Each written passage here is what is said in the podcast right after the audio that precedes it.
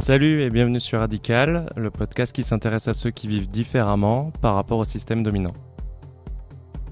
Après mon expérience à Auroville, je continue mon exploration des communautés alternatives en France et en Europe, avec un premier stop dans le sud Ardèche et l'éco-village du hameau des Buis. Dans cet épisode, j'interview pour la seconde fois Xavier, qui était au début de son projet l'année dernière et qui nous raconte comment ça a évolué. On parle des nombreux obstacles pour s'installer en communauté en France et de comment son projet permet d'y répondre. On aborde également son évolution personnelle, la question de l'argent et comment il voit évoluer notre société. Bonne écoute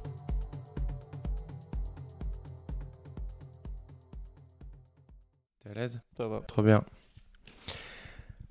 Alors, euh, ça fait un petit peu plus de 8 mois qu'on a fait la première interview. J'ai regardé tout à l'heure, c'était le 4 octobre, donc ça fait ouais, 8 mois. Et, euh, et du coup, à peu près 8 mois aussi que vous êtes au hameau début, parce que c'était juste après euh, notre rencontre en fait que, que vous partiez vous installer. Hum, le projet à l'époque, tel que tu me l'avais raconté, c'était de créer euh, un espace pour vous installer vous, d'une part, et pour créer un réseau de communautés, une fédération de communautés. À l'époque, ça s'appelait l'espace des possibles. Il y a beaucoup de choses qui se sont passées. Est-ce que euh, tu peux me faire un, petit historique euh, des différents événements euh, qui vous amènent à faire ce que vous faites aujourd'hui? Mhm. Donc en octobre, on s'installe au hameau euh, dans l'idée de créer l'espace des possibles en Ardèche, qui est du coup un lieu avec plusieurs quartiers indépendants de personnes qui vivent en habitat léger et euh, un lieu accessible financièrement. Donc on a commencé à développer ça en octobre. euh, on s'est assez vite euh, rendu compte que hum, déjà ça intéressait beaucoup de gens. Euh, donc il y avait une centaine de personnes euh, très intéressées par le projet. Ce qui à la fois nous a rassurés sur le fait que euh, on répondait vraiment à un besoin, qu'il y avait plein de gens qui voulaient vivre comme ça. Et en même temps nous a un peu fait flipper. Euh, en tout cas nous a fait questionner euh, la notion de taille. Euh, déjà on s'est aperçu que on débarque pas à 100 personnes comme ça dans une commune. En tout cas c'est pas du tout la meilleure manière de faciliter son intégration forcément ça fait flipper quand tu as 500 personnes dans la commune, que tu as d'un coup 20 personnes en plus. Est-ce que ça va bien se passer? Est-ce que la commune a la capacité d'intégrer? Est-ce qu'elle a les capacités techniques, les réseaux d'eau, les choses comme ça euh, pour le faire Euh, Il y a eu aussi euh, des problèmes d'ordre plus euh, juridique, d'urbanisme. Il y a des formes de quotas de nouveaux logements par commune pour éviter qu'une commune grossisse tel un champignon et absorbe des habitants qui auraient pu aller dans des communes à côté. Donc techniquement même créer un éco-village de 100 personnes, en tout cas sur une petite période de temps de l'ordre de 3-5 ans, c'est pas possible sur un même lieu, en tout cas pas légalement. Euh, Et, pour spécifier, Ouais. on- tu, tu- en France, lorsque tu veux créer ce type de communauté, tu dépends forcément d'une commune. Et tu, même pour, par rapport à être relié à l'électricité à, à l'eau, tu dois être plus ou moins en continuité de cette commune. Comment ça se passe? Alors ça c'est encore euh, ça c'est plus par rapport au à l'urbanisme d'une manière générale. Bon déjà tu dépends forcément d'une commune, tu peux pas créer une commune euh, ex nihilo. Euh, et ensuite euh, pour t'installer, euh, pour construire une maison, tu dois la construire en continuité de zones déjà urbanisées, soit non classiquement sur des terrains constructibles et normalement maintenant c'est fini l'open bar des constructibles. Les terrains constructibles sont dans les zones creuses, c'est-à-dire dans les endroits où il y a des maisons autour, mais pas de, où il reste encore un petit peu de place, pour éviter de faire reculer toujours la vie sauvage, d'avoir plus de déplacements, de choses comme ça.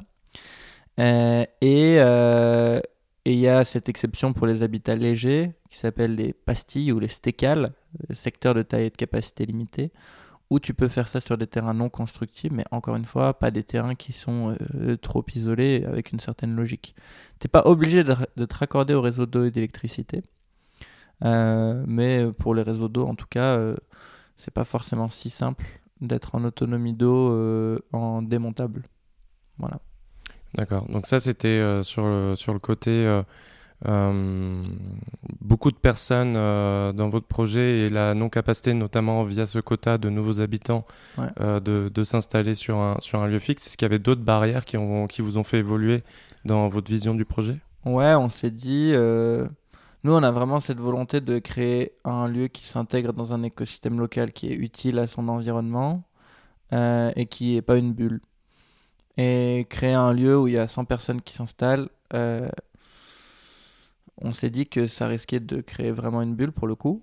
Euh, donc- Utile à son ouais. environnement, ça veut dire qu'il est vraiment inscrit dans le tissu économique Ouais. qui, qui un peu stimule en fait le- la, la localité. Ouais, ou en tout cas répond à des besoins, fait pas forcément doublon. Tu vois, s'il y a un boulanger dans un village et que toi tu crées une boulangerie, bah euh, t'es pas forcément utile. Euh, et s'intégrer, c'est aussi être utile par son activité. En tout cas, ça marche beaucoup comme ça dans les zones rurales.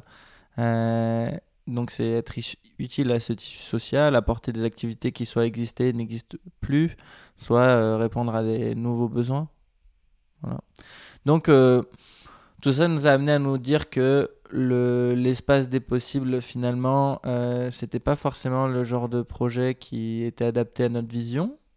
Euh, et que ce qui était plus adapté, c'était de, d'avoir un plus petit lieu.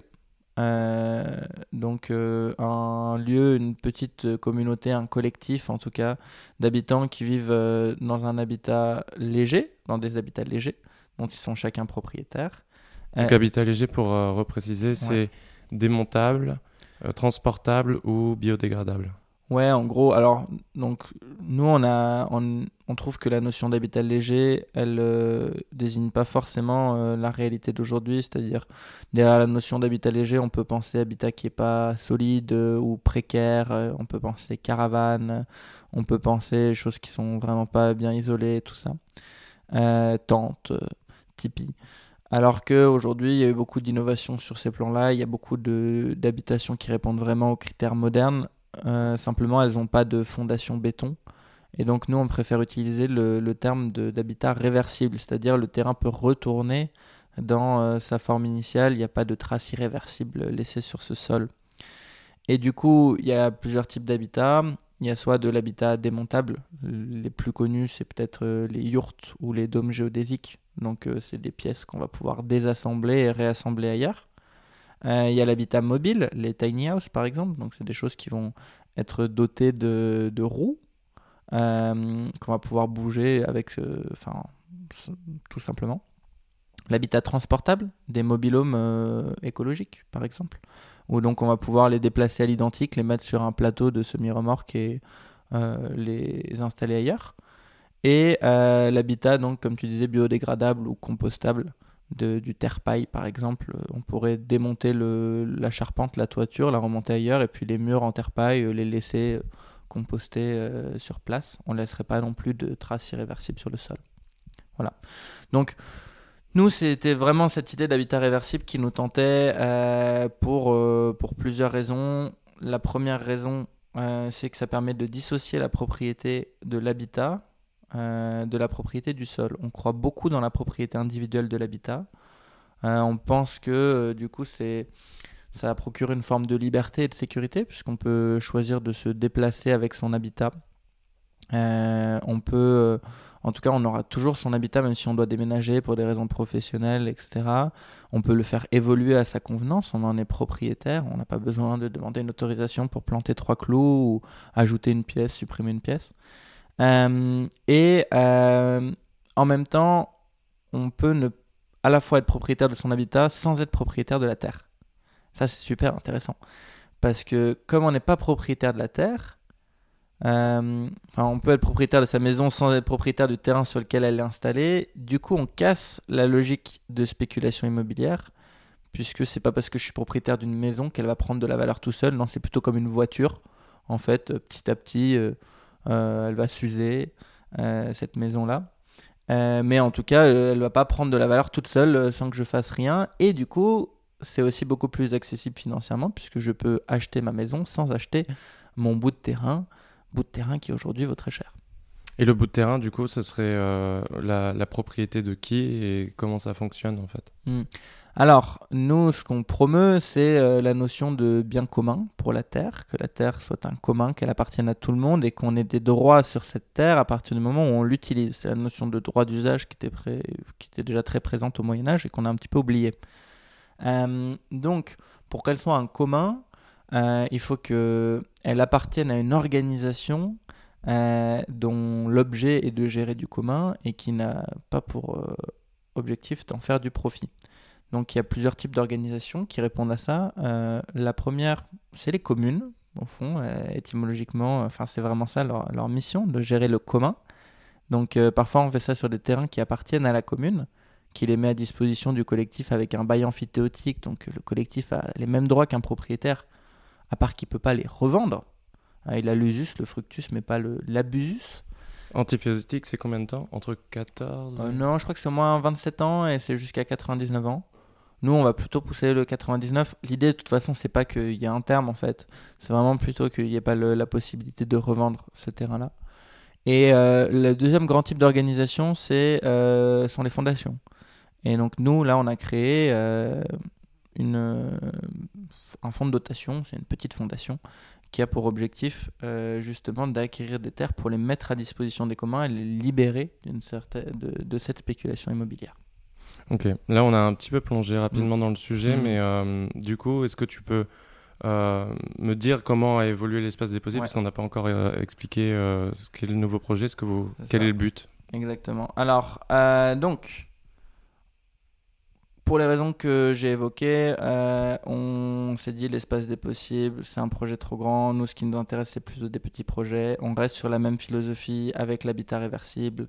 Euh, et euh, on reste sur euh, la même logique d'éco-hameau, c'est-à-dire de gens qui vont s'installer sur un même terrain, partager des espaces communs, des décisions et vivre de manière écologique et insérés dans un territoire. Donc des communautés plus petites que que ce que vous aviez en tête bah À la base, on avait quand même imaginé des petites communautés, simplement qu'il y avait plusieurs petites communautés sur un même terrain. Là, l'idée, c'est pas de mettre plusieurs petites communautés sur un même terrain la notion de taille de communauté, pour nous, elle était dictée par le fait de pouvoir tous s'écouter dans un même cercle pour du coup avoir des communications qui fonctionnent sans intermédiaire euh, et pour avoir plus d'authenticité, pour euh, voilà, pour avoir une taille qui est plus humaine, peut-être celle d'une tribu, enfin bref.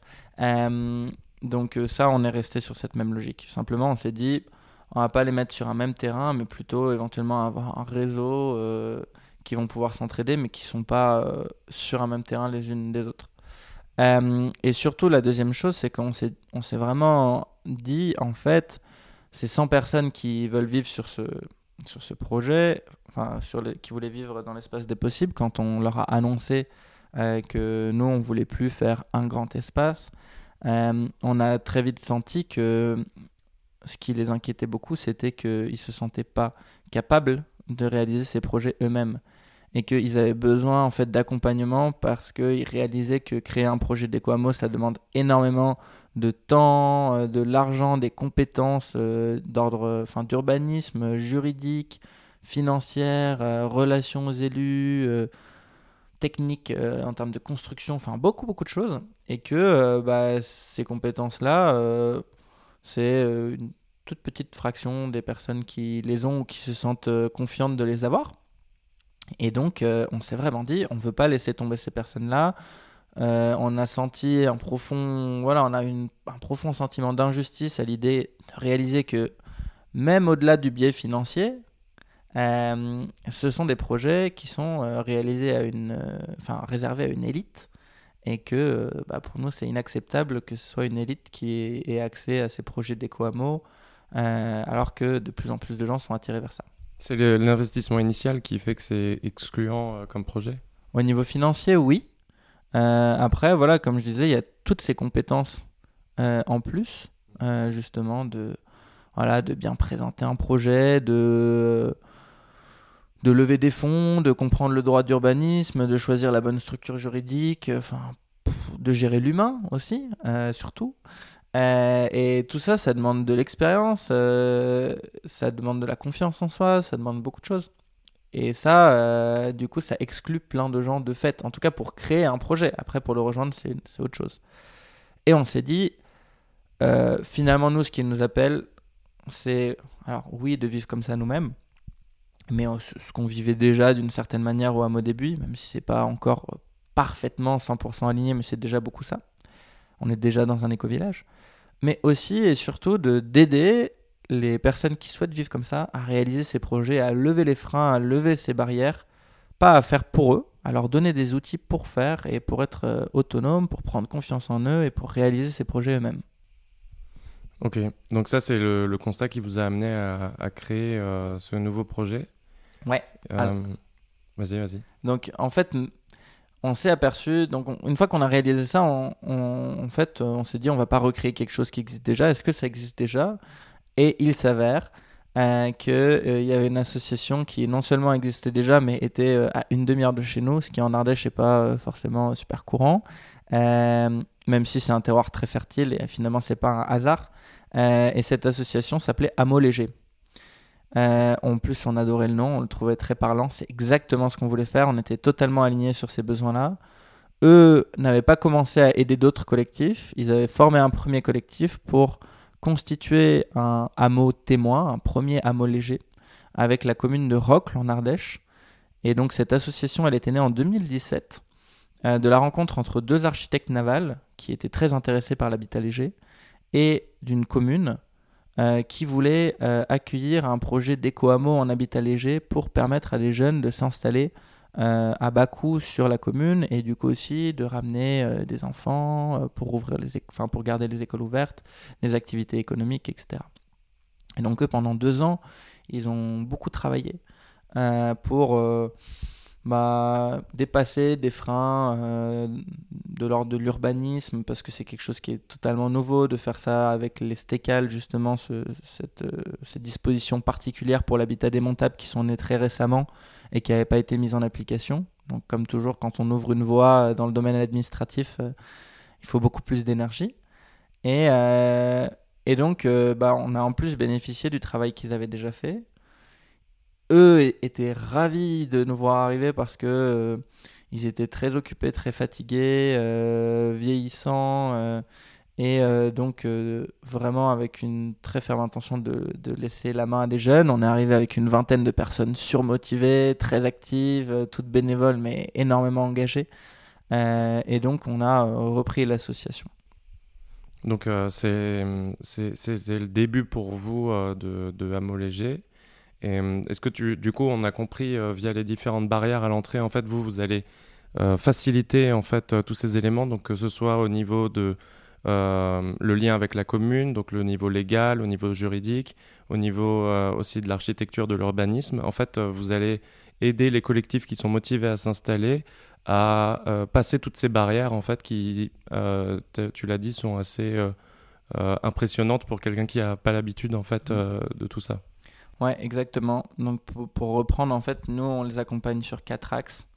le premier axe, c'est l'humain, le facteur humain. Donc euh, constituer un collectif, euh, rencontrer des personnes qui partagent euh, des valeurs communes, des besoins compatibles, définir ensemble un projet, un cadre de gouvernance, comment est-ce qu'on prend les décisions, comment est-ce qu'on inclut des nouvelles personnes, comment est-ce qu'on protège le collectif en cas de conflit, tout ça. Donc ça c'est le premier axe, le, facteur humain. Le deuxième axe, ça va être tout ce qui est la relation au territoire et l'urbanisme. Comment est-ce qu'on trouve une commune qui est accueillante, qui a envie de ce projet? Comment est-ce qu'on s'insère dans cette commune? Comment est-ce qu'on développe des activités qui sont utiles? Comment est-ce qu'on fait évoluer le cadre de l'urbanisme pour réaliser le projet légalement? Comment est-ce qu'on trouve un terrain? Donc ça, c'est euh, l'aspect relation au territoire, urbanisme. Le troisième axe, c'est le financement et le juridique. Comment est-ce qu'on finance le projet de hameau léger? Euh, comment est-ce qu'on finance aussi les habitats des personnes qui n'ont pas d'argent pour que ça soit vraiment accessible à tout le monde? Comment est-ce qu'on choisit la bonne structure juridique? Euh, Et donc financement juridique. Le dernier aspect, l'architecture, la construction. Comment est-ce que on euh, identifie quel habitat correspond à nos besoins propres? Comment est-ce que derrière on le conçoit, on le dessine, on, fait appel à un architecte, euh, en tout cas comment est-ce qu'on conçoit cet habitat-là pour qu'il corresponde à ses besoins? Vous avez des experts un petit peu qui gravitent autour du projet que vous pouvez euh, activer. Euh, on, a une, on travaille par exemple avec une vingtaine d'architectes, de constructeurs sur, sur, euh, sur cette branche-là. On va travailler avec des avocats, on va travailler avec des urbanistes, on va travailler avec des gens qui sont spécialistes de l'accompagnement des collectifs en habitat participatif. On va s'entourer de toutes ces compétences-là pour aussi mieux les développer en interne et être capable d'accompagner nous-mêmes plus de collectifs. et donc voilà, donc ça c'était le dernier aspect, l'architecture, la construction, euh, accompagner les gens pour qu'ils puissent construire leur maison eux-mêmes, ou s'ils n'en ont pas l'énergie, qu'ils puissent trouver quelqu'un qui peut leur construire. Euh, ça c'est vraiment les quatre axes euh, que nous on a choisi pour l'accompagnement, qui correspondent en fait aux différents freins que tu citais. Ok. Euh, du coup, ça, ce, nouveau projet a fait que, au niveau de, ton collectif euh, à, toi et que vous constituez avec Sévac et, et d'autres personnes, hmm, vous n'avez pas pu euh, vous installer encore. Enfin, est-ce que ça a été un choix, j'imagine, à un mhm. moment. Qu'est-ce qui a motivé ce choix et comment ça s'est passé à ce niveau-là? Parce que quand on s'est vu il y a huit mois, le but à l'époque, c'était quand même de s'installer le plus rapidement mhm. possible dans votre propre lieu. C'est ça. Bah, il y a plusieurs choses. Déjà, on s'est rendu compte que le lieu où on vivait, le hameau début, correspond à un certain nombre de nos besoins. On vit euh, d'une manière collective, euh, euh, avec chacun son habitat. on vit dans un lieu qui est écologique, on a un mode de vie très écologique. On vit dans un très beau lieu en Ardèche, dans un territoire qui est engagé. Donc, il y a un certain nombre de choses qui répondent déjà à nos besoins. et que même si on a évidemment très envie de, vivre dans un homologué, de créer notre propre projet. Euh, on pourra pas, ou en tout cas on ne veut pas, mettre euh, de l'énergie à la fois dans la création de notre propre projet et dans la création de Hamolégé pour accompagner des gens à développer le leur. Euh, ce qui sera pas du temps perdu pour nous d'ailleurs d'accompagner des gens à développer le leur, ça nous fera peut-être gagner quelques étapes. Mais du coup, on sait, on a vraiment, en s'écoutant, on s'est dit notre énergie là aujourd'hui, elle va dans accompagner les gens pour euh, leur donner des clés, pour créer surtout une structure qui derrière ne dépende plus de nous, dans laquelle on devient plus du tout indispensable. Et donc on s'est donné deux ans euh, pour s'investir à fond dans cette structure, en tout cas à fond dans un premier temps, et puis petit à petit essayer de prendre un petit peu plus de recul au fil du temps. Euh, recruter des personnes euh, dans cette organisation, faire en sorte qu'elle soit pérenne financièrement, que, enfin voilà, que qu'elle tourne bien. Faire une transition en douceur pour qu'il y ait d'autres euh, individualités qui puissent reprendre un petit peu le, le projet. Ouais, même si on n'a pas l'intention de la quitter, cette organisation, enfin on sait jamais, en tout cas on a l'intention de créer une organisation qui ne dépende pas de certains individus. après, on sait que quand on développera notre projet, on pourra plus être aussi à fond que ce qu'on est là euh, aujourd'hui. créer une forme d'autonomie autour de, de Hameau Léger. Ouais, ouais, ouais, avoir vraiment euh, une structure qui est résiliente, qui dépend, enfin qui se remet du départ de, n'importe quel individu de cette structure pour que chacun soit libre de partir et que bah, cette organisation, elle, euh, elle continue de vivre longtemps. Ok, très bien. Euh, du coup, sur un côté un peu idéologique, on va dire, euh, c'est vrai que c'est d'un point de vue extérieur, c'est hyper louable de se dire on va faciliter l'accès à l'habitat léger à d'autres personnes, mais d'un point de vue personnel, ça, bah déjà là on le voit, ça, ça, on va pas dire que ça vous empêche parce que comme tu le dis, euh, ça vous permet d'avancer sur plein de points qui ont été des, freins à un moment dans votre propre projet, mais le fait d'aider les autres et, finalement ce côté hyper idéologique de se dire on va aider un maximum de personnes à s'installer en hameau léger, euh, ça, vous, ça vous empêche, vous, de vous projeter sur votre propre projet, de vous focaliser uniquement là-dessus? Est-ce que tu le vois comme ça ou est-ce que tu... Et, en fait, moi, la question, c'est euh, est-ce qu'il y a vraiment une conscience euh, du, du, collectif, d'un problème politique qui fait que vous vous lancez là-dedans? Mhm. Qu'est-ce qui vous motive, en fait, à, à, vous focaliser sur la masse des gens qui veulent s'installer en hameau léger Ouais. Bon, alors, déjà juste c'est pas tellement une masse euh, aujourd'hui. Enfin là on accompagne peut-être 500 personnes qui, qui, sont intéressées par euh, vivre en Molège aujourd'hui. Après on communique pas là très largement c'est pas notre objectif non plus d'accompagner les gens qui sont dans cette dynamique là et puis petit à petit peut-être d'en inspirer d'autres. Euh, il y a clairement un projet politique. Ce projet politique c'est de permettre à des gens de reprendre le contrôle sur leur propre vie. Et notamment euh, en s'affranchissant des contraintes qui vont souvent avec l'habitat, qui représente 40% en moyenne du budget des ménages, avec des gens qui s'endettent, avec euh, des gens qui euh, sont étouffés financièrement et qui du coup n'ont pas le choix de l'activité qu'ils peuvent avoir parce que voilà quand on a un gros emprunt on ne peut pas se permettre de passer deux mois avec enfin sans le salaire qu'on avait prévu pour rembourser cet emprunt donc il y a aussi vraiment cet aspect un petit peu politique de redonner aux gens le pouvoir sur eux-mêmes euh, de leur permettre d'être propriétaires de leur habitat, d'avoir cette sécurité de base et à faible coût pour ensuite euh, pouvoir être plus libres de choisir leurs activités. Ça, je pense, c'est le premier point. Le deuxième point, euh, c'est bah, l'écologie. C'est-à-dire que c'est aussi le moyen de permettre de donner des clés à des gens qui veulent vivre de manière plus écologique, plus sobre, en respectant les, en consommant moins de ressources, en respectant les sols, l'environnement, de le faire. Euh, donc ça, c'est aussi un aspect très important. Et peut-être derrière d'essaimer de, de, se constituer comme référence sur un territoire, d'inspirer d'autres personnes. Le troisième élément que je vois, euh, c'est un élément aussi d'ordre politique, qui est de créer une alternative à la spéculation immobilière en dissociant cette propriété de l'habitat de la propriété du foncier, en remettant à jour cette notion de commun qui dans l'habitat n'est pas présente aujourd'hui, et de droit d'usage. Et ça, c'est vrai que c'est quelque chose, euh, je pense, qui est très intéressant. Parce que tout à l'heure, quand tu disais, euh, tu mets une maison sur un, terrain et puis tu attends, en fait, le but derrière, c'est que euh, les gens, ce qu'ils achètent euh, quand ils achètent la maison, c'est surtout le terrain, c'est l'emplacement, c'est ça qui a de la valeur. Et finalement, la maison en elle-même, elle a pris de la valeur, mais c'est le terrain qui a pris de la valeur. Complètement, c'est complètement le terrain qui prend de la valeur aujourd'hui. Euh, c'est comme si tu garais la voiture sur une place de parking et que, genre, ça prenait de la valeur, mais en fait, ta voiture de base, elle prend pas de la valeur en elle-même, elle est de plus en plus vieille, il faut de plus en plus de réparations et tout ça, c'est la place de voiture qui, qui prend de la valeur dans ce, dans ce cas-là.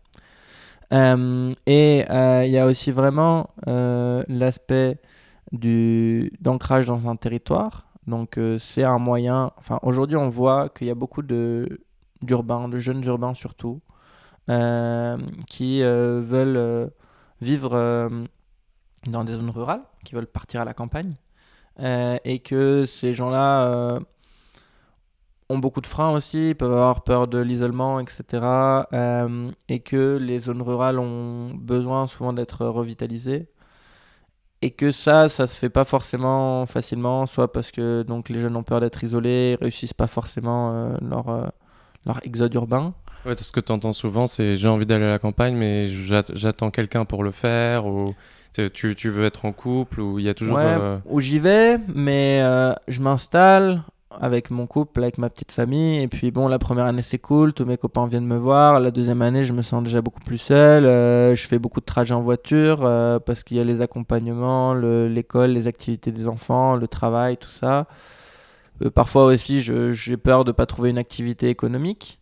et donc, il y a beaucoup de, en tout cas, d'échecs dans ces installations à la campagne. Donc, c'est aussi se dire, on va faciliter ça.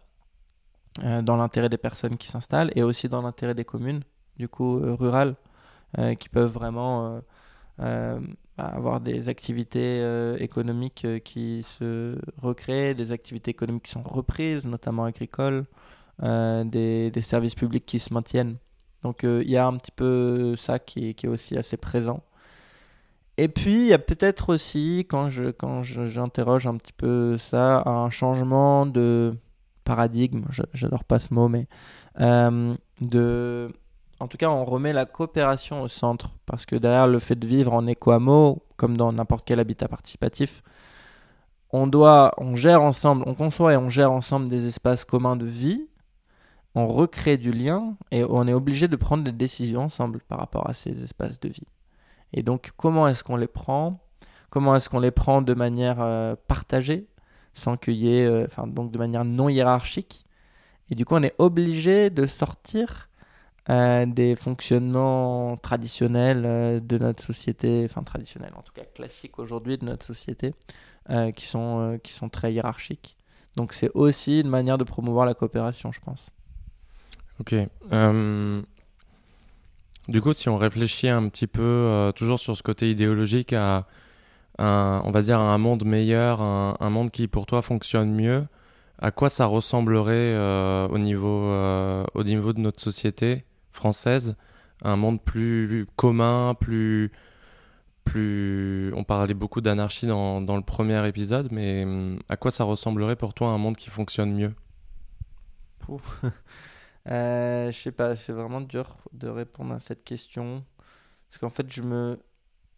Déjà, je me projette pas à une échelle d'un pays j'ai beaucoup de mal à imaginer ce que ça fait à l'échelle d'un pays. J'ai beaucoup, enfin, je pense d'ailleurs que c'est une échelle qui est qui est très difficile à se représenter. 60 millions de personnes, c'est quoi? Enfin, c'est pas, c'est difficile. Enfin, en tout cas, euh, moi, je je conçois pas ça à cette échelle.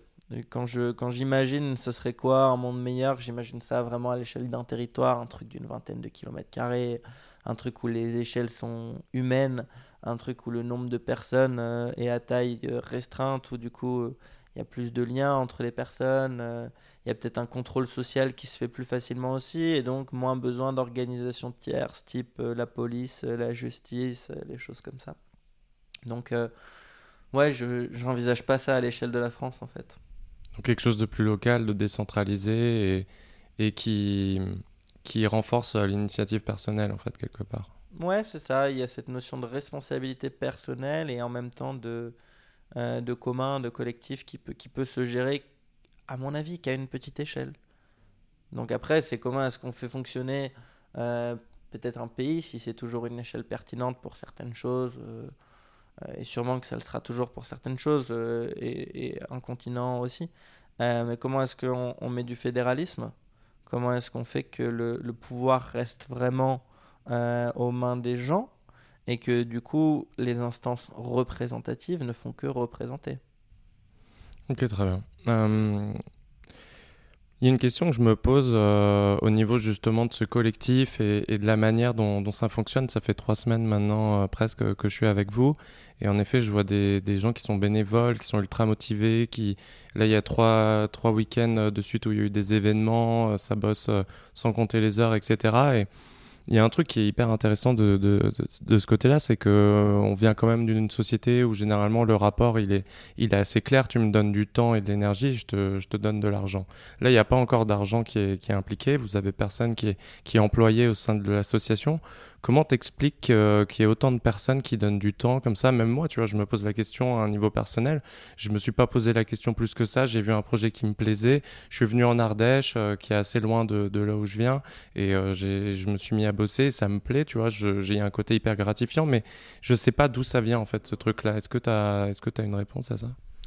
Bah, je pense on en a, as une autant que moi. moi pourquoi je bosse bénévolement. Je pense que chacun a peut-être ses petites raisons, tu vois. Euh, ce qui est sûr, c'est que même s'il n'y a pas d'échange d'argent, il y a un échange d'autres choses.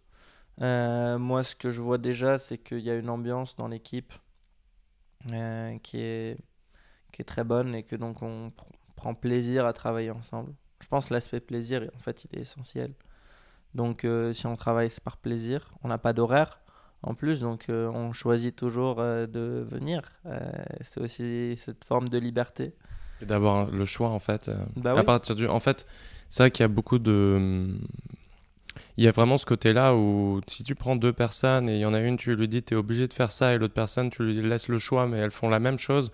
La personne qui est dans l'esprit de dire j'ai le choix, j'ai choisi de faire ça, en fait, elle va, elle va se dire je prends du plaisir, alors que mm. l'autre fait la même chose, mais par contrainte, elle prend pas de plaisir. Peut-être, ouais. En tout cas, euh, je veux dire. Euh, personne n'est obligé de participer au week-end euh, qu'on fait et ce serait beaucoup plus compliqué, je pense d'ailleurs, si on avait un contrat de travail, de prévoir ça, euh, cet aspect de signer un contrat, en fait, aussi, il pose des choses.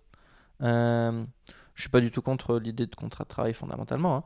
mais euh, je pense que le fait de pas en avoir permet cette liberté-là de choisir tout le temps de venir. du coup, de... c'est aussi l'aspect un petit peu dangereux potentiellement, en tout cas qui guette beaucoup d'associations, c'est que c'est soi-même, on se fixe soi-même ses propres limites. Euh, et donc, il faut faire aussi attention à son propre rythme et à pas se, trop se dépasser, parce que sinon, on peut le payer. Euh, donc euh, ça c'est quelque chose au, sein duquel on essaie d'être très attentif. Bref, je ferme un petit peu la parenthèse. Pour les autres trucs qui font que moi je, je, suis hyper investi que je prends plaisir, bon il y a l'aspect sens. voilà, j'en ai beaucoup parlé, je vais pas je vais pas redire des choses dessus.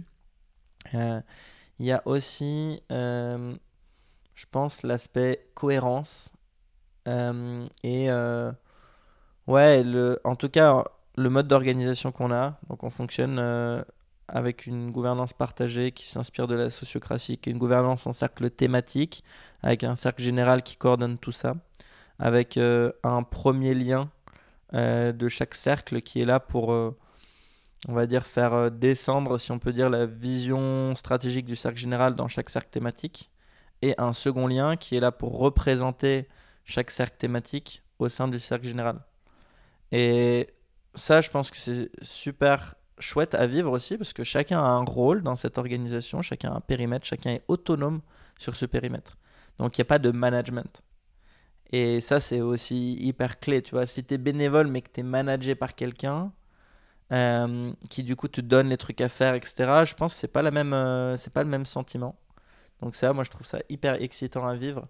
Euh, justement, le fait de dire, ok, je suis responsable, je prends des décisions, je les assume. Euh, et si je me sens pas, on peut les prendre en collectif et tout ça. Mais sinon, je sollicite des avis et je prends mes propres décisions. Trop cool. Euh, et l'aspect, voilà aussi, authenticité, franchise qu'on essaye d'avoir. on fait des cercles de parole et d'écoute une fois par semaine. On prend le temps de, partager en début de chaque réunion comment on nos émotions. De, voilà, on se donne le droit de pas venir quand on est trop fatigué. Ou de, enfin, Bref, euh, il y a cet aspect être entier, en fait, ben, qui, moi, me, me fait beaucoup vibrer. Et qui est potentiellement euh, plus satisfaisant que, que, que de l'argent, que de la rémunération. Euh. C'est difficile, à mon avis, de, dire c'est grâce à ça, mais en tout cas, ce côté authentique, ce côté d'avoir du sens, euh, ça apporte une forme de satisfaction qui est peut-être plus complète euh, que de l'argent. Bah, ça, c'est que moi, je sais pas si l'argent il apporte une forme de satisfaction. L'argent, par contre, il apporte une forme de sécurité. Et celle-là, elle est indispensable. Et moi, je suis très conscient que notre organisation, elle ne peut pas être pérenne sans qu'on puisse rémunérer ses membres. Ou en tout cas, les membres qui ont besoin de ça pour assurer leur sécurité. Euh, parce que si on n'est pas en sécurité personnelle, euh, on ne peut pas euh, travailler de manière juste, enfin être concentré, être totalement à son travail parce qu'on a des peurs qui peuvent nous bloquer de comment est-ce que je vais pouvoir manger, me loger, satisfaire mes besoins de base, partir en vacances, est-ce que je suis en train de... Enfin, il y a des frustrations qui peuvent naître de ça. Donc, euh, pour moi, ce qui est essentiel, euh, du coup, je fais pas du tout l'apologie du bénévolat. Hein. Euh, je pense que c'est hyper chouette de vivre ça, mais qu'il faut qu'on puisse se payer. Et, du coup, bah justement, comment vous avez, vous avez prévu ça? Quel est un peu le, on pourrait dire, le business model de, de mmh. l'association pour pouvoir payer, in fine, les membres actifs?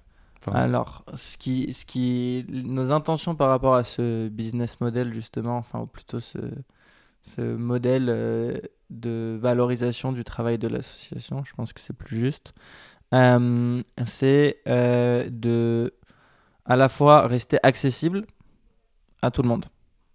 ça, c'est la première chose de base. S'il y a des gens qui peuvent pas se payer l'accompagnement, on aura totalement raté le. Enfin, c'est pourquoi on fait cette association.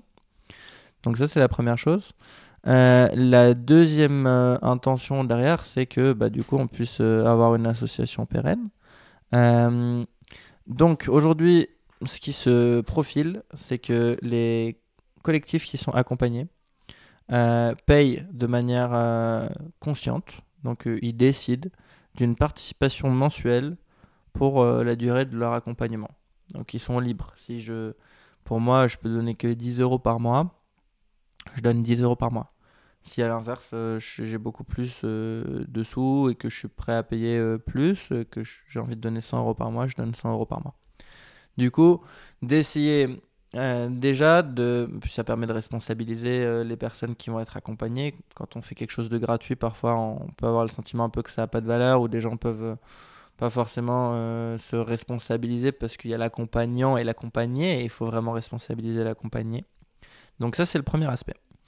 Le deuxième aspect, c'est euh, avoir des donateurs qui vont soutenir ça aussi, en parrainant par exemple des collectifs, donc en versant une certaine somme d'argent chaque mois aussi, euh, pour aider à financer l'accompagnement d'un collectif.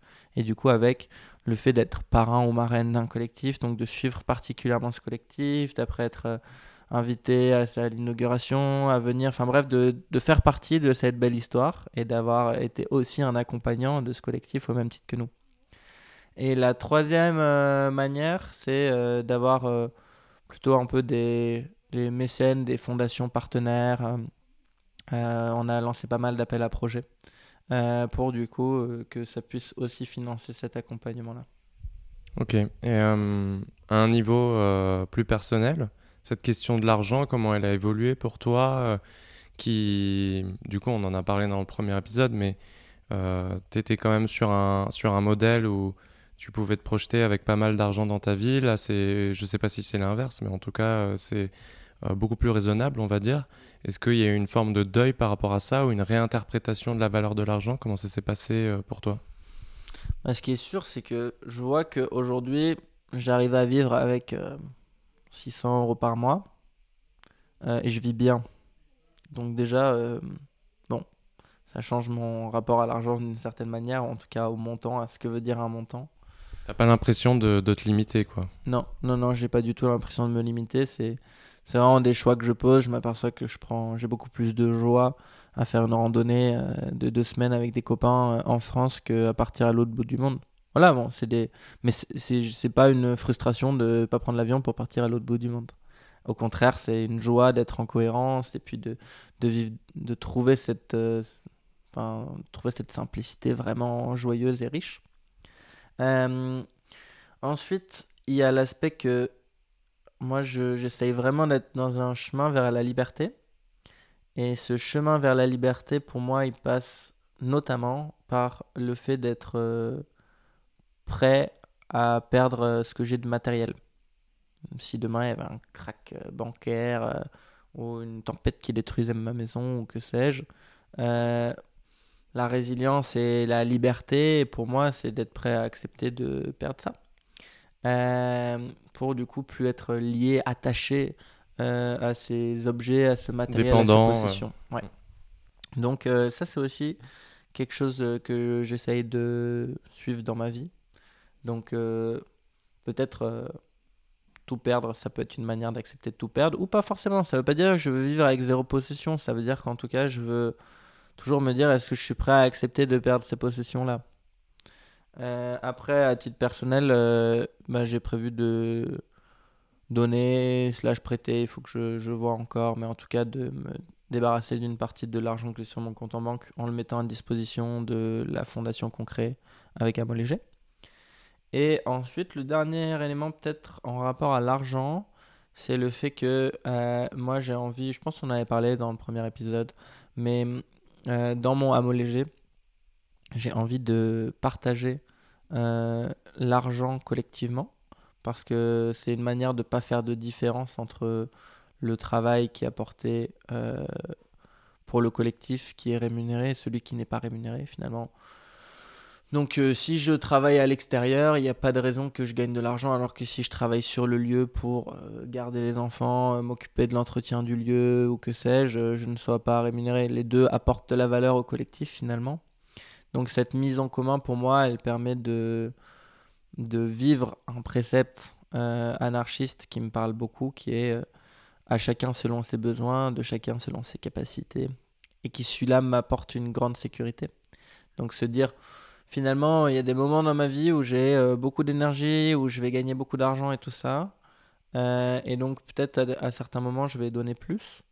Euh, et à d'autres moments, je vais recevoir plus. Le système de retraite, il fonctionne un petit peu comme ça, hein, finalement. sans forcément être dans la comptabilité, parce que au fond, c'est des choses qui ne se comptent pas, à mon avis.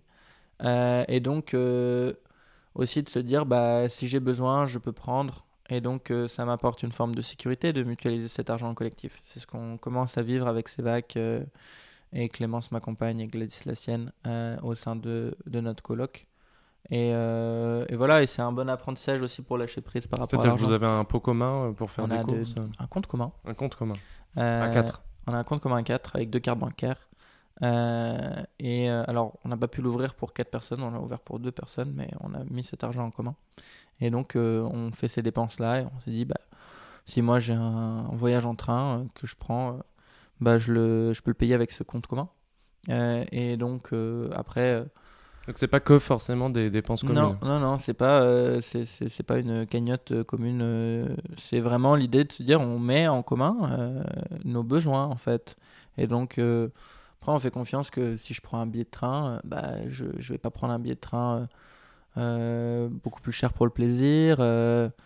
Enfin voilà, ce qui veut Ça pas vient avec une forme de responsabilité personnelle. Ouais, totalement. Et puis ça vient surtout avec une nécessité de dialogue, de communication, pour, enfin, d'abord intérieur, pour identifier peut-être ses frustrations, les, les petites choses qu'on peut avoir euh, par rapport à l'argent, par rapport à la manière dont il est utilisé et tout. Et deuxièmement, extérieur, communication interpersonnelle, pour euh, discuter de ça. euh, Est-ce qu'on est aligné euh, pour euh, faire émerger ces tensions-là et pour les résoudre.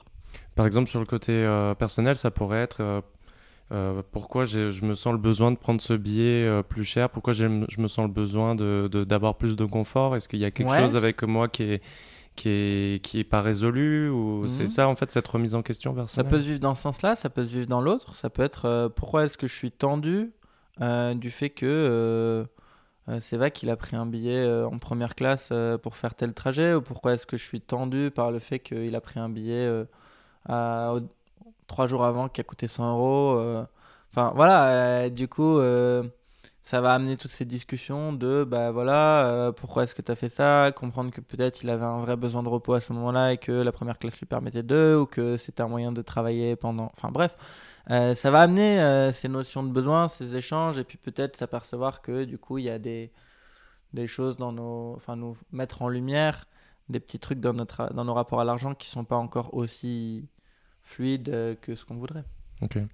Pour conclure sur, cette question de l'argent, je pense que je suis complètement aligné avec toi à un niveau personnel, euh, de vivre avec moins, etc. Je le, vis maintenant depuis un an et demi et je suis pleinement satisfait de ça. Même à un niveau euh, local, je comprends tout à fait.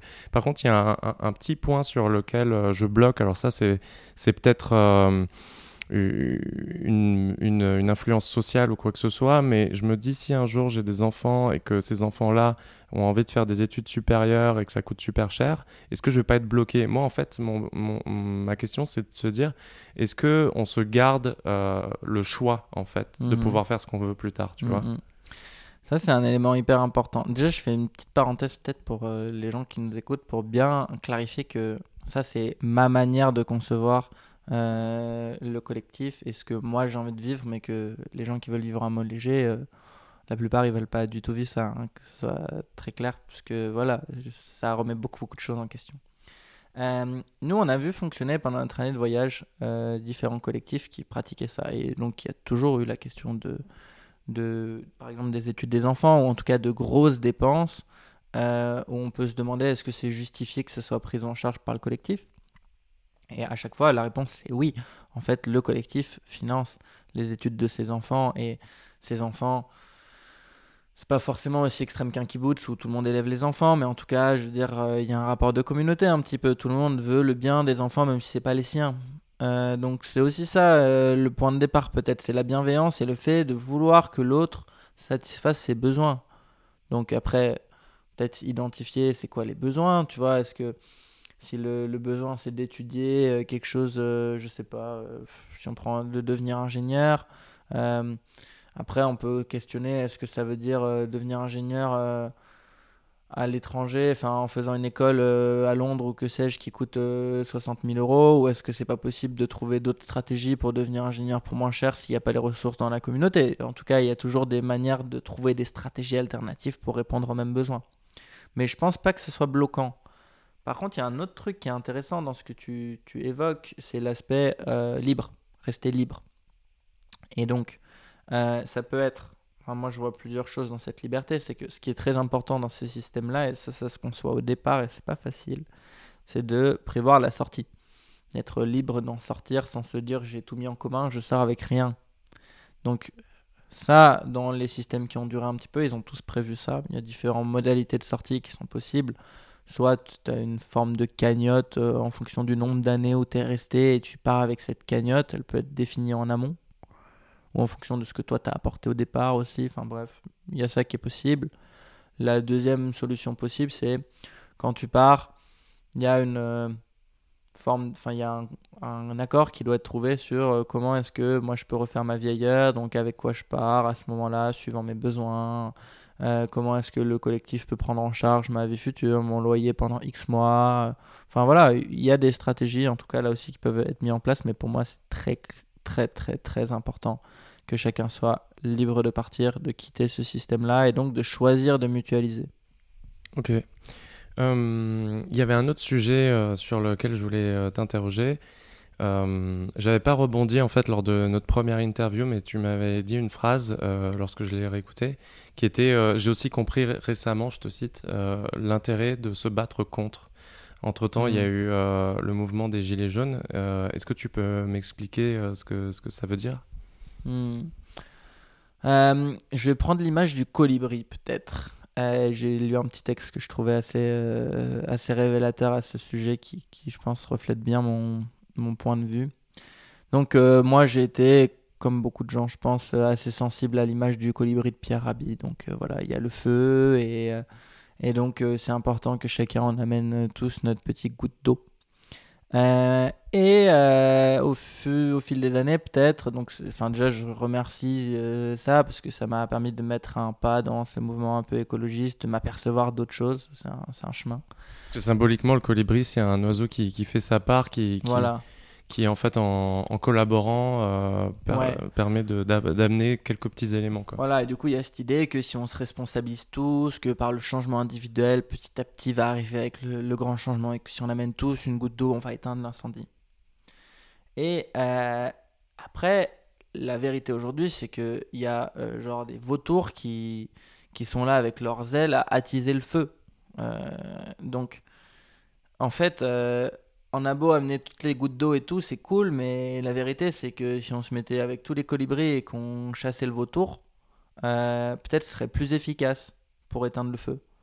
Donc euh, voilà, moi, c'est ça aujourd'hui l'image, et je pense qu'il reflète un petit peu ma, position. Donc ça veut dire aussi, euh, ouais, c'est Patrice dans une autre interview qui m'avait dit que ce, cette stratégie des, petits pas, il faut se rendre à l'évidence qu'elle fonctionne pas. Enfin, ça, c'est son, son avis.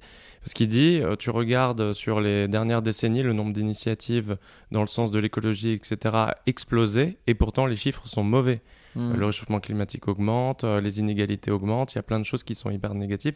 Parce que finalement, même si toi, tu as l'impression d'être dans cette dynamique des petits pas, il y a en effet des vautours qui ont des outils euh, beaucoup plus puissants que, que les nôtres parfois et qui attisent d'autant plus le feu.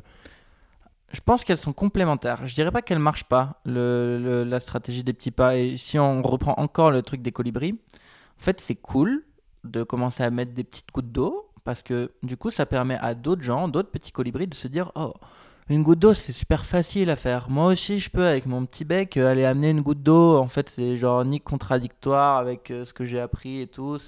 Ça m'a l'air euh, chouette, facile, ça, ça va dans le sens de la culture commune.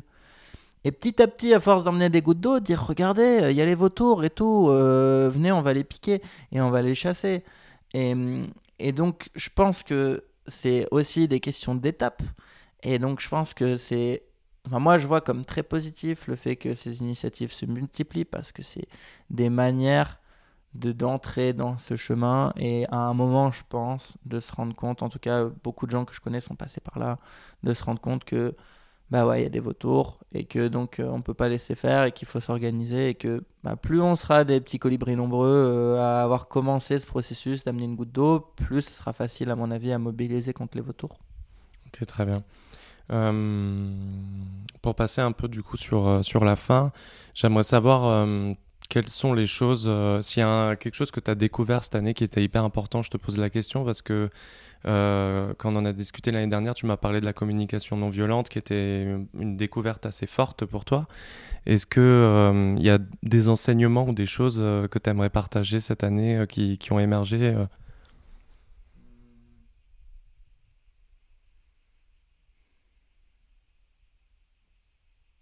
peut-être sur le côté euh, théorie euh, versus pratique de la mise en place de ce projet, est-ce qu'il y a des, choses qui, t'ont particulièrement marqué? Bah, je pense que la sociocratie, la, gouvernance en cercle et, la notion de rôle, euh, le fait de la vivre, le fait de, de faire évoluer ce processus, le fait qu'il soit vivant et qu'on soit chacun, c'est aussi, c'est pas un cadre fixé, c'est un cadre qui est toujours évolutif. Euh, bon voilà, j'en parlais un petit peu tout à l'heure, mais c'est vrai que ça pour moi c'est un grand apprentissage. Je m'étais beaucoup posé la question quand on, avait l'entreprise euh, de comment est-ce que on donne de l'autonomie à chacun tout en gardant une direction, euh, comment est-ce qu'on trouve toujours cet équilibre.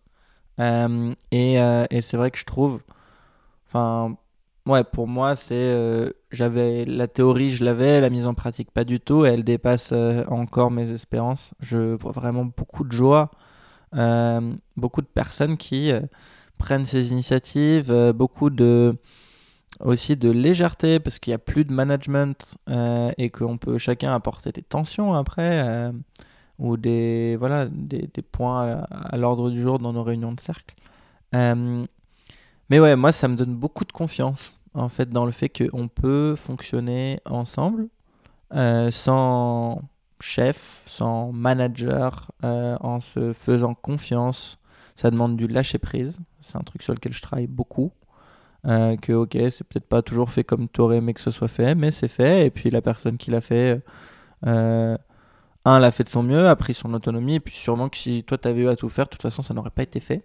Et puis il y a un processus d'apprentissage qui se met en place pour la personne qui fait qu'elle va faire de mieux en mieux, alors que si tu es sur le micromanagement, en fait, il n'y aura aucune courbe d'évolution mhm. euh, pour elle. Quoi. Complètement. Et puis elle va prendre confiance en elle, donc elle va se développer en tant qu'individu. Euh, et l'organisation va être plus résiliente parce que du coup, elle va plus dépendre de certaines personnes à sa tête ou beaucoup moins. Euh, donc euh, ça, c'est fascinant. vraiment, je trouve que c'est génial. Bon, c'est pas force. Enfin, encore une fois, c'est une question de confiance en soi et en les autres. Et souvent, c'est la même chose. Et je vois quand même que beaucoup de personnes souffrent d'un grand manque de confiance en elles. Alors, pas trop notre organisation, mais ça demande, en tout cas, pour être autonome dans sa prise de décision, d'avoir confiance en soi. Si on n'a pas confiance en soi, qu'on a besoin de quelqu'un qui valide la décision, et ça arrive euh, souvent parce que voilà, on, nous a appris à montrer à la maîtresse, est-ce que c'est juste maîtresse? Euh, et, donc c'est aussi toute une culture à changer, à transformer, et ça c'est un gros défi. Ok, euh, et pour conclure, euh, est-ce que tu as quelques chiffres du nombre de personnes qui sont impliquées, du nombre d'adhérents à l'association peut-être, et, mm. des horizons assez proches que tu vois pour l'association? Ouais. Euh, donc, l'association, quand on l'a rejoint en, à l'hiver 2019, il y avait 5 membres. Maintenant, on est quasiment 300 membres, je crois. Là-dedans, il y a une trentaine, quarantaine de bénévoles euh, actifs. Et on distingue deux types de bénévoles actifs, des membres euh, soutiens qui n'ont pas pris un rôle en étant autonomes sur un rôle, soit parce qu'ils donnent moins de un jour par semaine à l'association, soit parce qu'ils se sentent pas justement, ils n'ont pas encore assez confiance en eux pour vraiment prendre la responsabilité sur leur rôle. Et donc ils sont là en soutien d'un membre. Et donc euh, ces membres qu'on appelle opérationnels, qui eux sont au moins un jour par semaine dans l'association. Et aujourd'hui, euh, il y en a une grosse dizaine, une quinzaine euh, de membres opérationnels dans l'association, dont 6 euh, à plein temps. Donc ça, c'est quand même aussi vraiment une grande force. Et, et pour les gens qui, du coup, sont intéressés par s'installer en hameau léger, on va sur le site hameau-léger.org au pluriel la page Facebook à léger. Il y a notamment les, newsletters aussi qui relaient bien la vie de l'association. Mm. Et, euh, et, les week-ends des possibles aussi qui sont. Parce que vous, votre but, comme tu le disais, c'est vraiment de matcher les gens qui peuvent euh, constituer ce collectif, notamment, cette mm. communauté. Donc, euh, les événements des week-ends des possibles, qui sont des événements sur un week-end où on fait se rencontrer les gens qui sont intéressés par ça. Mm. C'est une bonne manière d'entrer dans, dans, ce monde-là des hameaux légers. Ouais. Ouais, ouais. Et si je peux ajouter aussi pour ceux qui nous écoutent, nous on a besoin de soutien donc sur plusieurs euh, choses. On a besoin un de personnes qui viennent nous rejoindre parce qu'ils ont envie aussi de contribuer à développer l'association. Euh, on a notamment des offres en service civique, euh, si jamais il y a des gens qui ont moins de 26 ans. mais aussi voilà, des bénévoles qui vivent en Ardèche ou pas, hein, on travaille aussi à distance. Deuxième chose, on a besoin de contacts d'élus locaux euh, qui sont intéressés par euh, accueillir des hameaux légers. Aujourd'hui, on, en trouve pas mal, mais on sait que le bouche à oreille, c'est vraiment la meilleure manière de faire fonctionner ça. Il y a 36 000 élus, c'est chercher une aiguille dans une botte de foin. Euh, donc aussi, c'est voilà, très positif d'avoir du soutien pour nous recommander des élus locaux qui sont sensibles aux problématiques écologiques, sociales, etc. Le troisième type de soutien, voilà, c'est, je pense aussi le soutien financier, parce qu'on en a besoin, en parrainant des collectifs ou des familles euh, qui n'ont pas de moyens pour que du coup ils puissent euh, avoir un habitat. Et euh, ou en prêtant de l'argent hein, d'ailleurs. Et le dernier moyen, c'est bah, d'en parler autour de vous aussi pour faire connaître un petit peu l'association aux gens qui peuvent être intéressés par vivre dans ces projets-là, qui envisagent de s'installer à la campagne ou de vivre en éco-hameau ou de vivre en habitat léger. Voilà. Ok, super. Ben, merci pour ton temps. Avec plaisir.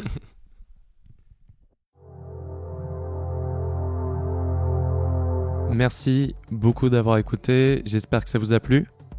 Si c'est le cas, n'hésitez pas à vous abonner pour ne pas rater un épisode et à laisser une note sur l'application Apple Podcast en allant en bas de la page du podcast. À bientôt pour un nouvel épisode de Radical. Salut